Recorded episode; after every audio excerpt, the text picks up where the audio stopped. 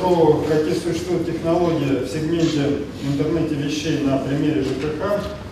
Наша компания в прошлом году в этом рассматривала э, рынок интернета вещей, пока он в России зарождающийся, можно сказать, его практически нет.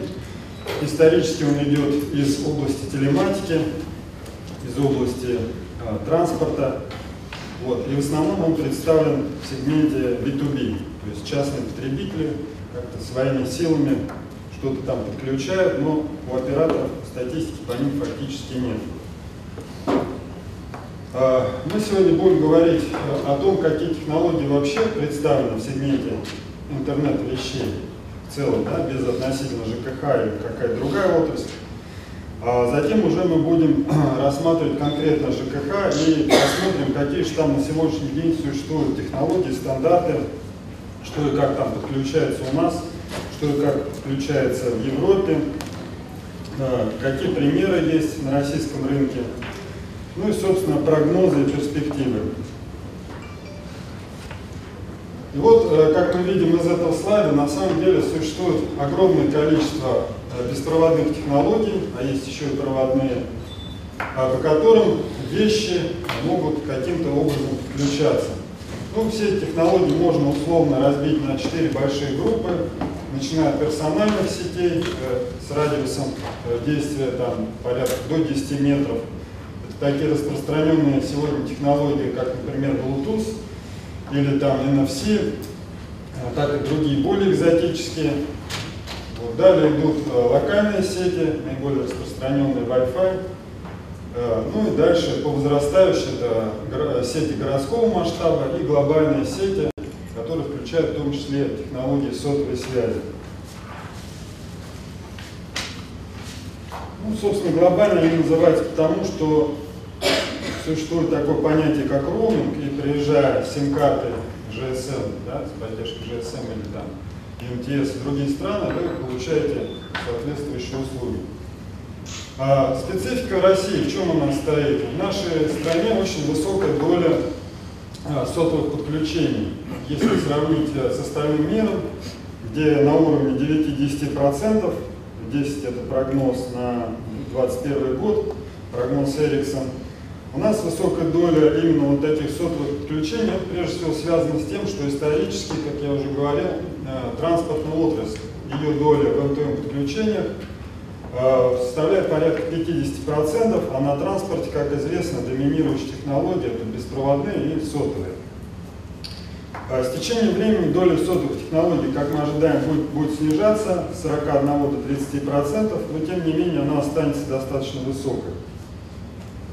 А, несмотря на определенные недостатки. Да, традиционная сотовая связь, ей присущи известные недостатки. Вот недавно как раз был пример, не будем называть оператора, все его хорошо знают. Очень серьезная авария, вот, и это, конечно, подчеркивает то, что а, для критически важных приложений, ну, возможно, что квартирный учет со счетчиком не, не такие уже да, критические вещи, но тем не менее как бы отсутствует гарантия того, что сеть э, не будет перегружена. И вот здесь как раз пример того, что один из водоканалов э, ругался по поводу того, что ну, фактически не работает сотовая связь по тем или иным причинам. Да? Мы все знаем, как организовано, то есть приоритет голосовым каналам, как только голосовые каналы забиты, э, передача данных там становится невозможной, даже если у вас горит значок, хороший сигнал и так далее. Вот. Ну есть и другие недостатки, это прежде всего высокое энергопотребление, которое растет при переходе от второго поколения э, к третьему, четвертому и так далее. То есть физику никто не отменял, как только вы передаете за секунду больше битов, байтов, килобайтов, гигабайтов и так далее, э, нагрузка на ваш аккумулятор растет, и поэтому есть такая проблема. Ну и, конечно, здесь нельзя не отметить то, что сотовая связь – это лицензионные диапазоны со всеми вытекающими последствиями. То есть какой-то небольшой провайдер, он не может просто так взять и получить э, тот же 900 диапазон частот. Ну, если даже он получится, за частоты, как известно, нужно платить. Ну и если говорим про высокочастотную сотовую связь, это третье, четвертое поколение, то там существует проблема плохого индор покрытия. Да, то есть не всякий электросчетчик или какой-то другой счетчик, который установлен в подъезде, он может соединяться по сотовой связи только по той причине, что там может быть просто недостаточный уровень сигнала.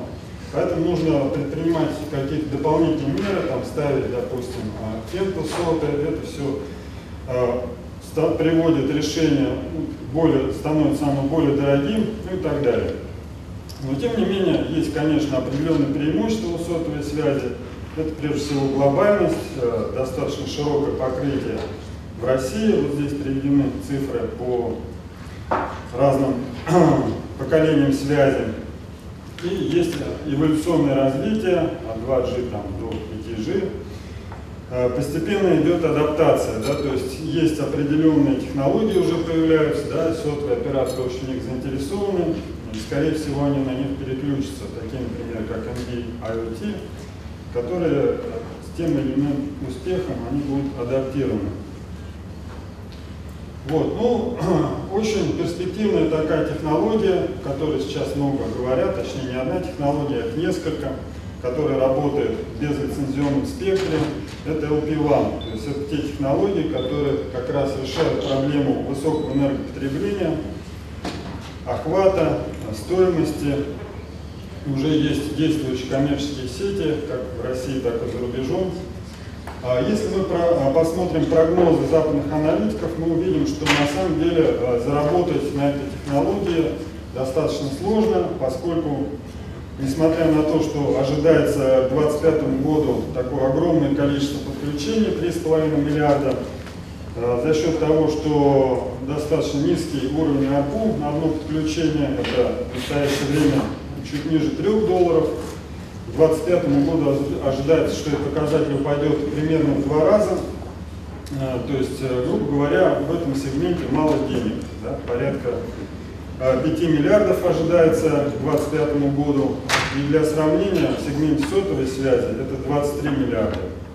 Хотя устройств там ожидается существенно меньше, 1,4 миллиарда. Вот. Тем не менее, сети LPWAN они будут востребованы и прежде всего как раз именно в тех сегментах, Э, в частности в ЖКХ, где не требуется высокая скорость э, передачи данных, где достаточно опрашивать какие-то счетчики, аккумулировать эту информацию и так далее. А, значит, какие используются технологии в сегменте умных счетчиков? Это как проводные технологии, так и беспроводные технологии. Проводные технологии, прежде всего, PLC и Ethernet. PLC использует электропроводку, Ethernet знают, что такое. А беспроводные достаточно широко представлены. Некоторые из них, такие как, например, Sigfox, представлены только за рубежом, прежде всего в Европе, в России пока их нет. А, Wi-Fi тоже не очень распространенная технология ЖКХ. Вот. И здесь есть определенная специфика, какие технологии используются э, в системах учета электроэнергии или там, например, в газовых счетчиках. Если мы посмотрим на Европу, ну, вообще структурно рынок можно разделить э, на две составляющие. Это как бы локальная сеть, когда идет э, построена локальная сеть на уровне электросчетчик-концентратор, и дальше уже сеть от концентратора в какой-то диспетчерский центр, там, управляющую компанию. Вот мы, если посмотрим на те технологии, которые используются на уровне электросчетчик-концентратор, странах Евросоюза, мы увидим, что в основном в большинстве стран ЕС для подключения используют технологии PLC. Ну, это связано с тем, что уже, собственно, провода проложены, электропроводка есть, и она достаточно хорошего качества по сравнению с российскими сетями.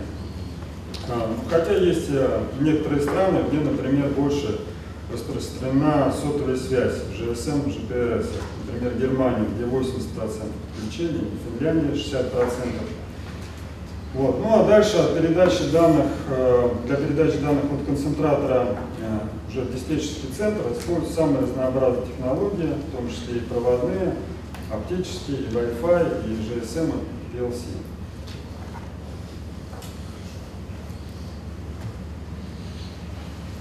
Далее переходим в Россию, но вот здесь э, пошли уже примеры, как конкретно это все может быть реализовано. А, вот здесь э, пример как раз, когда счетчики передают по технологии PLC данные по электросистеме концентраторы, а далее уже технологии GSM используются для передачи на диспетчерский центр. А, здесь, как я уже говорил, есть определенные сложности. А, первое ограничение то, что сама электропроводка может быть недостаточно хорошего качества. И ограничения по зоне действия э, таких сетей. То есть э, из-за этого приходится использовать ретрансляторы, что дорожает решение. Другой пример это когда э, используется радиоканал на частоте 433 МГц, идет дублирование по PLC или там по ZigBee, другая технология беспроводная. Данные уже традиционно э, передаются или по GSM, или по проводным каналам Ethernet.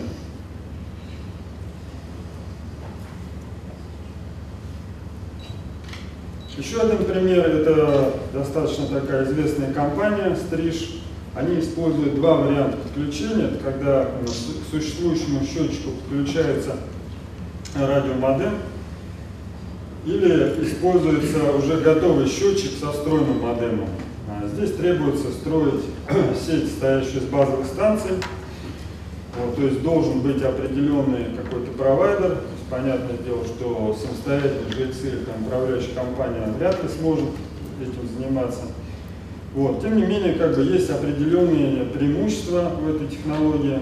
Вендор декларирует то, что дальность передачи до 10 километров, хорошая масштабируемость, э, низкая стоимость, но всегда как бы на практике рынок должен эти решения опробовать и уже в реальных, а не лабораторных условиях можно будет делать какие-то выводы. Да, достаточно широко будет использоваться по нашим прогнозам технология проводной связи, прежде всего из-за того, что она очень надежная, защищенная, то есть фактически можно снимать показания в реальном масштабе времени. Были такие разговоры, что недостаточно снимать там показания раз в месяц, квартирных счетчиков, а нужно чуть ли действительно не в реальном времени отслеживать. Видимо, есть определенные такие потребности. А, тем не менее, вот э, есть такой проект Ростелекома в Сибири, когда уже на начальном этапе было подключено по проводам более 100 домов, это данные на 2016 года, используются модемы, преобразовательные интерфейсы соответствующие. И есть такие преимущества, как тестовый период, две недели, чтобы управляющая компания могла оценить э, качество сервиса, вообще потребность в нем. Вот это вот такие первые ласточки реальных проектов. И уже есть конкретные цены на счетчики. Это вот компания, о которой я уже говорил. Это фотография с одной из конференций. Как мы видим, э, цены такие достаточно приемлемые, на мой взгляд, хотя они, конечно, выше, чем у обычных счетчиков традиционных, без неумных, так скажем, да. Тем не менее, по мере взросления рынка, по мере его развития, цены будут снижаться, и мы ожидаем, что рынок, конечно, будет более масштабным. Ну, переходим к прогнозам. Вот здесь представлены цифры э, моих коллег, которые оценили рынок э, счетчиков умных, да, причем здесь представлены, хочу обратить ваше внимание, это группы счетчиков, да, то есть фактически это концентраторы. На самом деле, чтобы посчитать все подключенные счетчики, мы должны еще умножить на некий коэффициент, то есть сколько счетчиков обслуживает один концентратор. И вот такие э, подключенные концентраторы, их на сегодняшний, по итогам 2016 года, точнее, было 4,6 миллионов. Мы ожидаем, что рынок будет дости, э, расти достаточно такими высокими темпами, но не заоблачными, да, не по экспоненте, на уровне показателя КАГР 16,7%. И в итоге к 2021 году, через 5 лет, вырастет, э, чуть-чуть превысит 10 миллионов. И, то есть, фактически рост будет более чем в два раза сравнении сегодняшним днем. И, как мы ожидаем, технологии проводные, они все-таки будут доминировать вот на этом промежутке, поскольку уже как бы сети есть, передаются по каналам публичного интернет, все эти данные диспетчерский центр, собственно, а, Хотя доля сотовых технологий и доля конкурирующих с, ним, конкурирующих с ними технологий LP1, она будет расти. Ну, примерно она вырастет и с той, с другой стороны на 5%. Это к 2021 году. Значит, теперь о перспективах. Ну, как это все развивалось, да? В 2015 году было обсуждение проектов в области LP1. 2016 год это уже появились какие-то первые пилотные проекты, люди разговаривали, обсуждали перспективы, компании активно разрабатывали решения, выводили на рынок. И 2017 год мы уже видим формирование реального спроса, первые коммерческие проекты, хотя первые на самом деле они появились еще раньше. И как мы ожидаем, основная борьба будет э, развернута между такими небольшими компаниями, которые здесь перечислены, э, провайдерами вот таких сетей LP1 и крупными операторами сотовой связи, которые уже сейчас тоже подходят к тому, чтобы использовать э, такие технологии, которые больше как бы им подходят, да, и они будут использовать, естественно, технологии в лицензионном спектре. Они говорят, что такие технологии, они гарантируют более высокое качество ну, и так далее и тому подобное. Как будет развиваться события, мы как бы увидим, но вот такая борьба, она будет. И, естественно, выиграет э, так те компании будут выигрывать, которые предложат, соответственно, внятную бизнес-модель, адекватные цены, э, масштабируемые решения, ну и, конечно, как в России это заведено, не без помощи административного ресурса. Вот здесь, конечно, наверное, возможностей у сотовых операторов больше, поэтому, собственно, вот на такой ноте я заканчиваю.